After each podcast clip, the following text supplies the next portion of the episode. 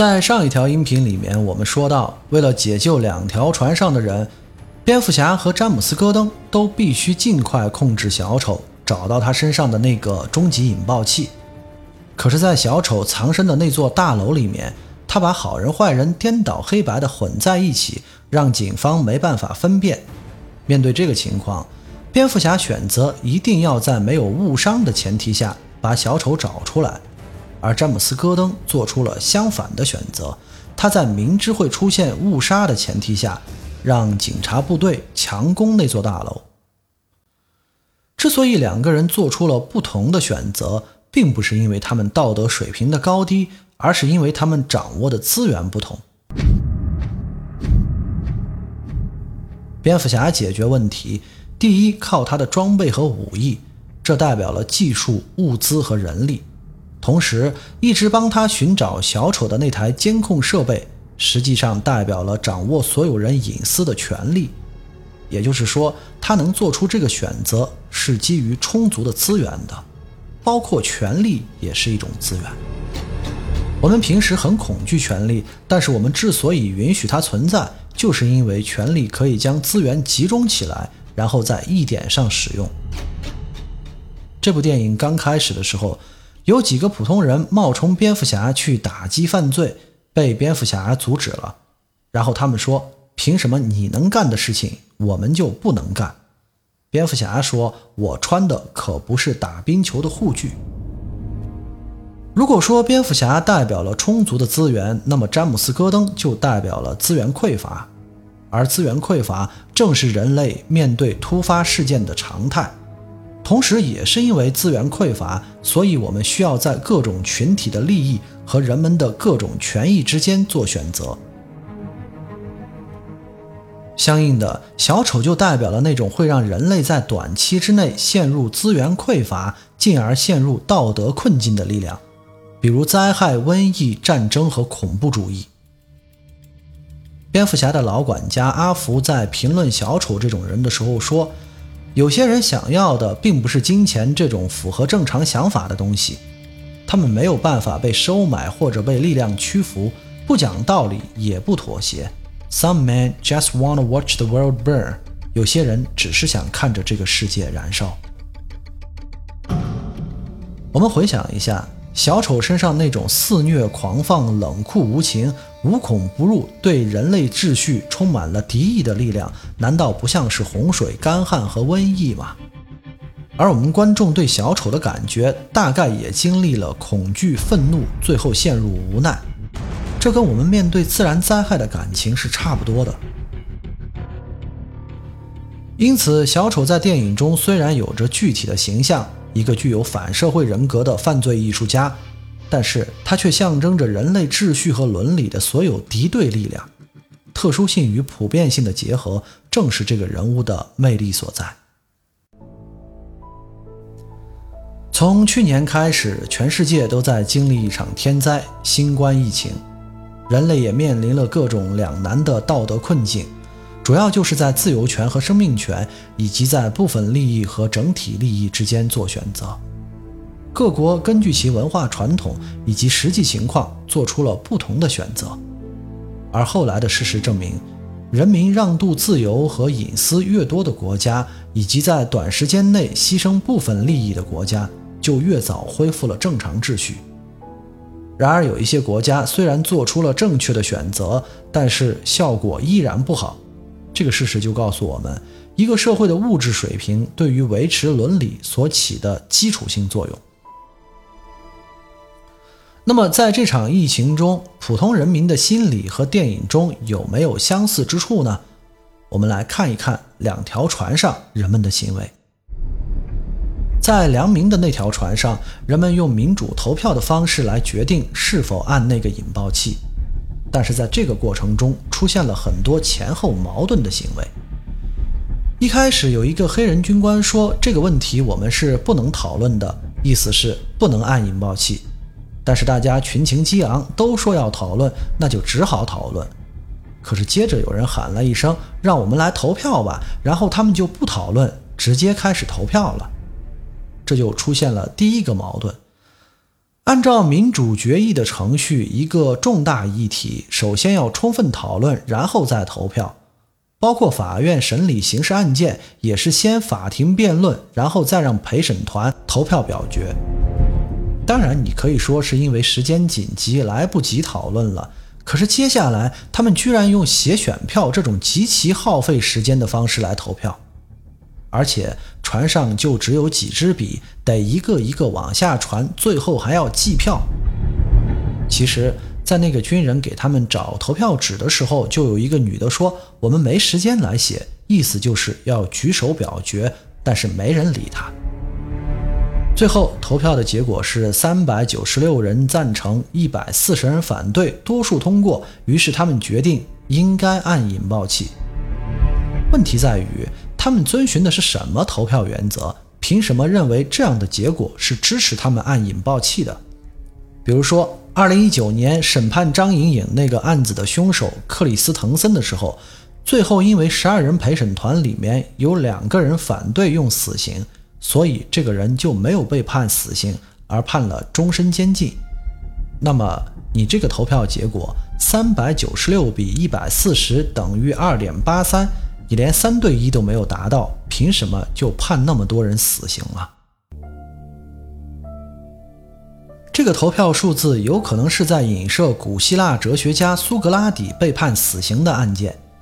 因为苏格拉底最后是以三百六十票赞成、一百四十票反对被判处死刑的，这个事件一直是被当作多数人暴政的典型案例来讨论的。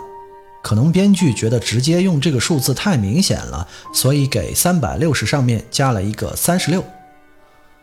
后来为了防止多数人的暴政，人类就不断的给民主增加一些限制条件，最后才形成了现代民主。而这个船上的人，在这种极端的情况下，就把这些限制条件去掉，一夜回到原始社会了。这样一个投票，既没有原则，也不遵循约定俗成的程序，却把时间浪费在一个完全可以简化的环节上面，那么它反映了什么心理呢？从投票的结果来看，大多数人一开始心里想的就是按引爆器。但是他们并没有直接说我们按引爆器吧，而是说我们来讨论吧，意思就是我想炸了对面那艘船，但是我们得大家一起说，我不能先来当恶人。这时候又有人提出投票，大家一想更好了，因为讨论还是得发表观点，投票的话你连我的观点是什么都不知道。那既然是为了隐藏自己的意图，肯定是要无记名投票。不能举手表决了，因此这个投票就是个人把责任甩给集体、减轻个体罪恶感的仪式。按照这个思路，我们再来想一想，那一百四十个投反对票的人，他们真的就希望最后的投票结果是不按引爆器吗？如果是的话，在一开始那个黑人军官说不能讨论这个问题的时候，他们为什么不去支持那个军人？因为对他们来说，一个最有说服力的理由就是这个投票本身就是不合法的，不能一群人商量一下就去决定别人的生死。所以这些人投反对票，大概也就是给自己找一点心理安慰。事情过了之后，他们可以对自己说：“我当时投的可是反对票。”其实他们心里面明白，投票结果从一开始就注定了。投票结果出来之后，他们先是让警察来按引爆器。警察说：“我们还活着，那表示对方还没有杀死我们。”这时候大家都沉默了，没有人再喊着要引爆。对啊，如果罪犯都不杀我们，我们却杀了他们，那我们作为好人又比罪犯好在哪里呢？接下来，之前最先提出要讨论的那个人决定去按引爆器。也没有人反对，因为他们还是想活着。最后，那个人在犹豫一番之后，终于决定放弃了。大家也没说什么。很多人把这个结局解释为导演诺兰对人类道德还是有最后一点信心的。这个结论我基本上同意，因为他毕竟没有安排这些人一哄而上，把引爆器抢下来直接按了。可是我们再想一想。如果小丑给这些人设计了一个电脑投票程序，投完票以后机器直接执行，那会出现什么结果呢？很有可能对面的那条船就真的被炸了。之所以出现民主决议跟执行结果相反的情况，就是因为最后的结果是具体的人来执行的。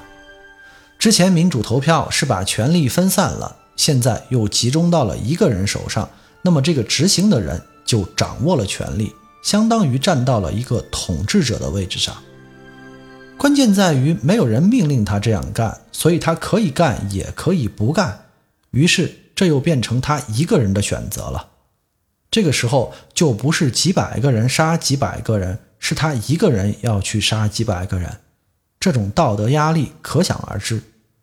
再加上对面那条船确实也没炸他们，内心两股力量此消彼长。他最终就没有按这个按钮。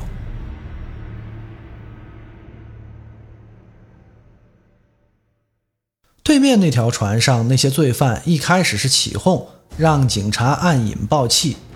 他们相对于好人来说没那么多顾忌，直接把自己心里的想法说出来了。但是也没人抢过来自己去按，因为他们本来就是罪犯，如果又去杀那么多好人，即使能活下来，最后也要把牢底坐穿。后来，一个身材魁梧的黑人罪犯让警察把引爆器给他，然后他扔了。那为什么这个人就能做出这样的选择呢？我们看看这个人物的形象，他脖子上的纹身明显是在刀疤上纹的，脸上也有很多疤，眼神深邃而凶狠，这些都说明这是一个身经百战的人。这样一个人，首先不太容易被唬住，然后他就能去思考。小丑这人就是跟所有的规矩原则过不去，那我们凭什么还能相信他会信守诺言呢？我们把对面的船炸了，他就能放过我们吗？相反，其他的人已经被小丑制造的恐惧给震傻了，他们忘记了小丑几个小时之前就出尔反尔过一次。他让蝙蝠侠暴露自己的真正身份，然后有一个韦恩企业的员工说要去揭露，结果他说他又不想知道了，要让这个员工死。这就是为什么这个黑人从头到尾一直是用嫌弃的眼光看着这些人。通过上期和本期节目的分析，这部电影似乎在宣扬一种精英主义甚至极权主义的倾向。但是我们不要忘了，还有哈维·丹特这样一个人物。哈维·丹特在和布鲁斯·韦恩、Rachel 以及芭蕾舞演员的闲聊中，表现出了极权主义的倾向。而他前后的转变，又向我们暗示，极端的精英政治或者强人政治也是靠不住的，因为人都是善与恶的综合体，都有善恶一念的时候。这些矛盾也体现了一个好剧本的特点。我们从任何一个方向去猜测创作者的意图，都会在文本中发现反例，而我们的现实也是如此，没有一个标准答案。比如我们在上条音频中提到的电车难题：杀一个人救五个人，还是看着五个人死？现在流行的答案是在两难的道德困境之间，人应该选择不作为。也就是可以对五个人见死不救，而不能选择主动杀人。我们假设这个答案是符合现有伦理的，然后我们再把人数增加，变成一个人和一百万人之间的选择。这时候，我们还能为了恪守不主动杀人的原则，而对一百万人见死不救吗？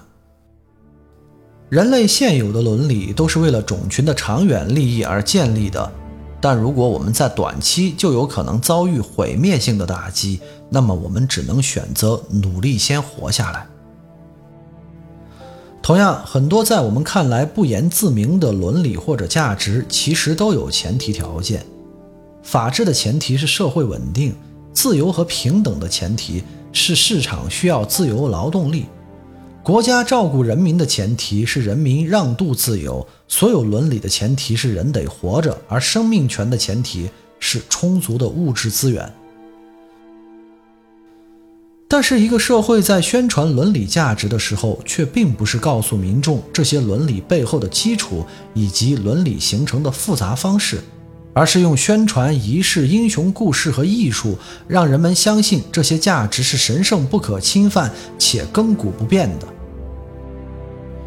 在小说《不能承受的生命之轻》中，作者米兰昆德拉写下了这样一段话：孩提时代。我常翻阅儿童版旧约，上面的插图是古斯塔夫多雷的版画。在书里，我看见上帝高居云端，那是一位长着两只眼睛、一只鼻子，还拖着长长的白胡子的老人。我常想，既然长着一张嘴，那么他也应该吃东西；既然吃东西，那么他也必然会有肠子。可我马上又被自己的想法吓坏了，因为我虽说出生于一个。可以说不信神的家庭，但琢磨上帝是否有肠子，岂不是亵渎神明？小时候没有受过任何神学的启蒙教育，但那时我已经本能地懂得，粪便和上帝是不可能掺和在一起的。在这里，上帝象征着那些人们认为神圣不可侵犯的伦理与价值，而肠子则象征了伦理价值背后那些冰冷的现实。对于哥谭市民来说，光明骑士哈维丹特就像上帝，代表了法治和正义；而黑暗骑士布鲁斯韦恩就像上帝的肠子，代表了法治背后的暴力基础、正义背后的惨烈斗争。两部分加起来，才是哥谭市全部的真相。但是，truth isn't good enough，真相还不够好。对于普通人民来说，光明神圣的东西不可以蒙尘，因为那是人类社会的希望，似乎还是文明的全部。人类也不能去认可光明背后那些现实的前提。要是那样的话，伦理与价值还有什么力量呢？让我们回到罪犯的那条船上，再看一眼将引爆器扔掉的那个黑人罪犯。他明显就是黑帮里面特仗义、特骄傲的那种。就像杜琪峰电影《黑社会》里面林雪饰演的大头，这种人是凭着强烈的道德直觉行事的，在任何情况下，他们的内心是不需要选择的。然后我们再回到好人的那条船上，那个商界精英模样的人，在决定去按引爆器之前，说了这样一句话：“你们没有人想脏了自己的手，那好吧，让我来。”他确实是一个看清了光明与黑暗的关系的人，但是如果社会上的每个人在面对每一次道德选择的时候都在权衡利弊，那么人类的伦理又将何处安身呢？看清生活的真相之后，依然热爱生活，对于绝大多数人来说，似乎是过高的要求。因此，已经堕入魔道的哈维·丹特必须保持他的光辉形象。而到最后也不肯放弃不杀人原则的蝙蝠侠，却要主动承担人们的唾骂与追捕。就像小丑说的，蝙蝠侠已经永远地改变了堕落的歌坛，而歌坛也不再需要他了。我们对黑暗骑士的解读就到这里。如果您觉得本期节目还不错，请评论、点赞、转发，谢谢大家。下周我们来说一代宗师，我们下周见。